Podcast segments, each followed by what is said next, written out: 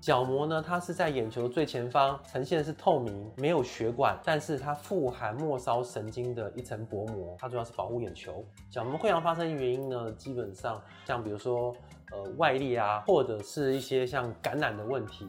第三个就是说，有时候像干眼症，造成它角膜失去这个眼泪滋养，所以会导致角膜损伤的。它里面有五层结构。它的五层结构有损伤，都叫角膜溃疡。那它的症状会，它有末梢血、末梢的神经，所以会非常非常疼痛，以及就是说它会眨眼睛，它可能会畏光，还有就是它会大量的流眼泪这样子，甚至有些动物它可能会去用手抓之类的，会导致说它有这些症状。那这个问题呢，如果说没有很好的处理啊，基本上可能会导致失明哦。所以我们还是要非常非常的注意跟小心。爱宝宠物保健专家关心您家毛宝贝的健康。